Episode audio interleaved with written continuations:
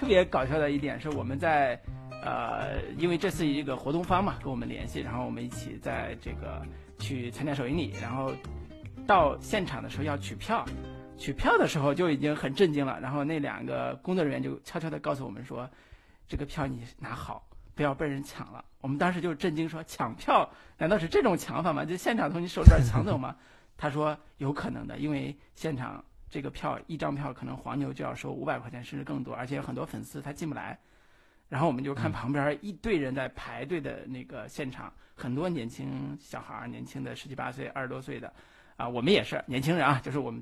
看着身边好多人都在排队在等入场，然后这时候我们才有一种气氛，是吧？气氛叫这个新海诚导演以及他的作品在年轻人的这个文化里边是多么的盛行，以至于很狂热了。然后到了嗯那个电影院里边也会感受到电影播完吧。